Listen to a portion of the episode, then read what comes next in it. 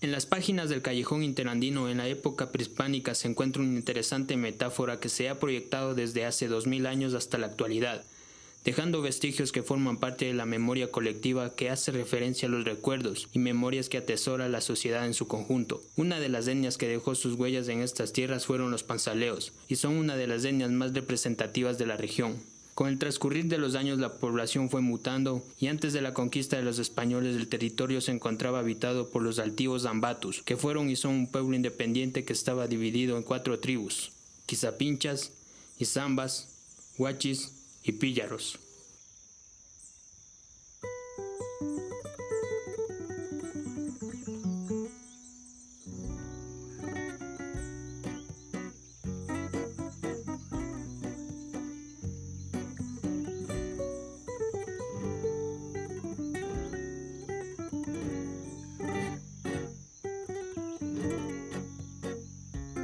El territorio de Ambato se ha caracterizado por su riqueza agrícola y la benignidad de su clima. Por lo tanto, la agricultura ha contribuido favorablemente para el desarrollo de la población.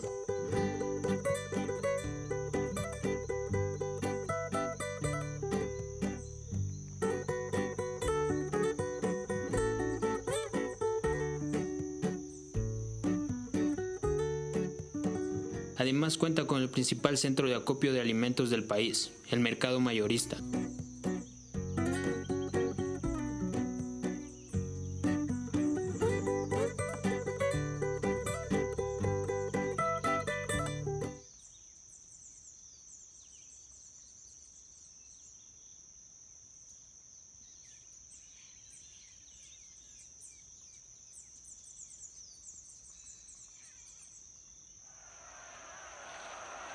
Continuando con la historia.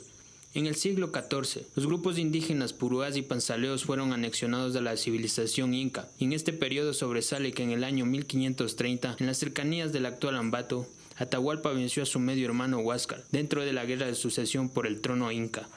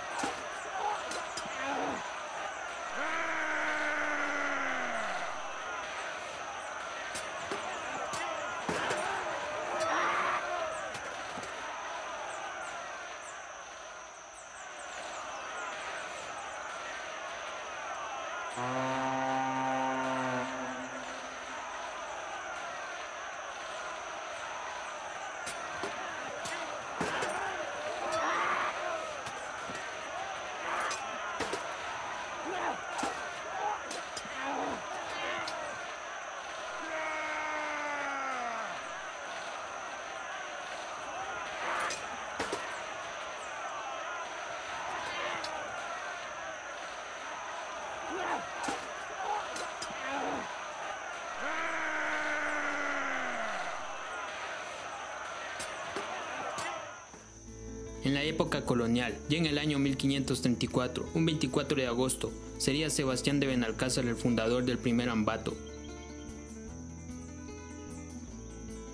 que se sitúa a la derecha del río que lleva el mismo nombre, en lo que hoy es conocido como el barrio El Socavón. Ya en el año de 1570, por orden del presidente de la Real Audiencia de Quito, llegó a la ciudad Antonio de Clavijo, proveniente desde el asentamiento de Mocha, con la tarea real de delinear las calles, plazas y señalar el sitio donde debía construirse la iglesia para los indígenas que habitaban estas tierras como doctrinas regidas por doctrineros. En el año 1603, el obispo Solís mandó a construir un nuevo templo. Los trabajos se iniciaron el 24 de junio, día de San Juan, y en su honor fue bautizada la ciudad con el nombre de San Juan Bautista de Ambato.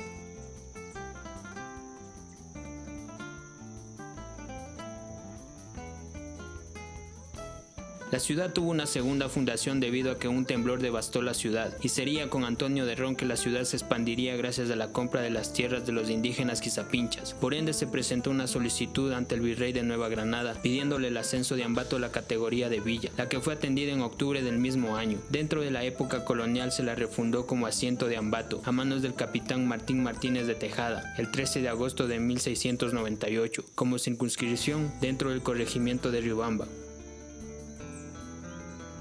Posteriormente, a pedido de sus habitantes y con orden judicial de la Real Audiencia de Quito, adquirió la categoría de Villa de Ambato el 26 de abril de 1757 y con esta refundación alcanzó la posición de nodo comercial en la región.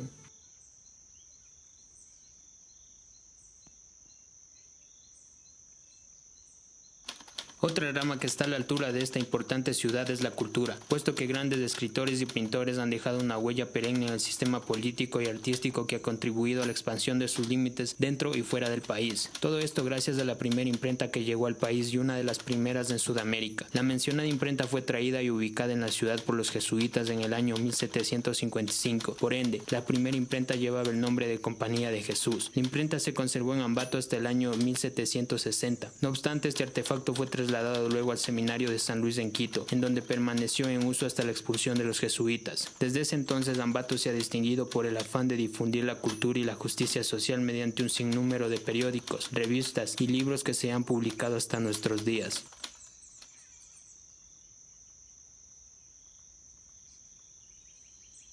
Ambato ha sido cuna de varios hombres ilustres, entre los cuales figuran Juan Montalvo, Juan Leumera, Juan Benigno Vela, Pedro Fermín Ceballos y Luisa Martínez, que consiguieron reconocimiento a nivel nacional e internacional por su ardua labor y contribución en el arte, y de los cuales hablaremos en posteriores oportunidades con mayor detalle.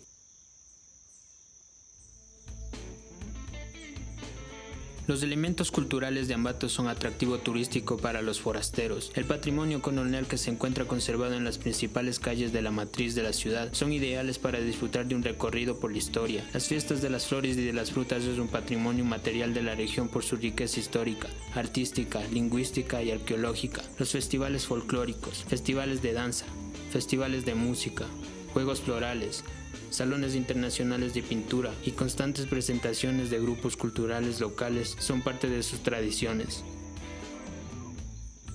La ciudad de Ambato desde sus primeros asentamientos ha contribuido al desarrollo constante del país en todas sus formas, iluminados por su intelecto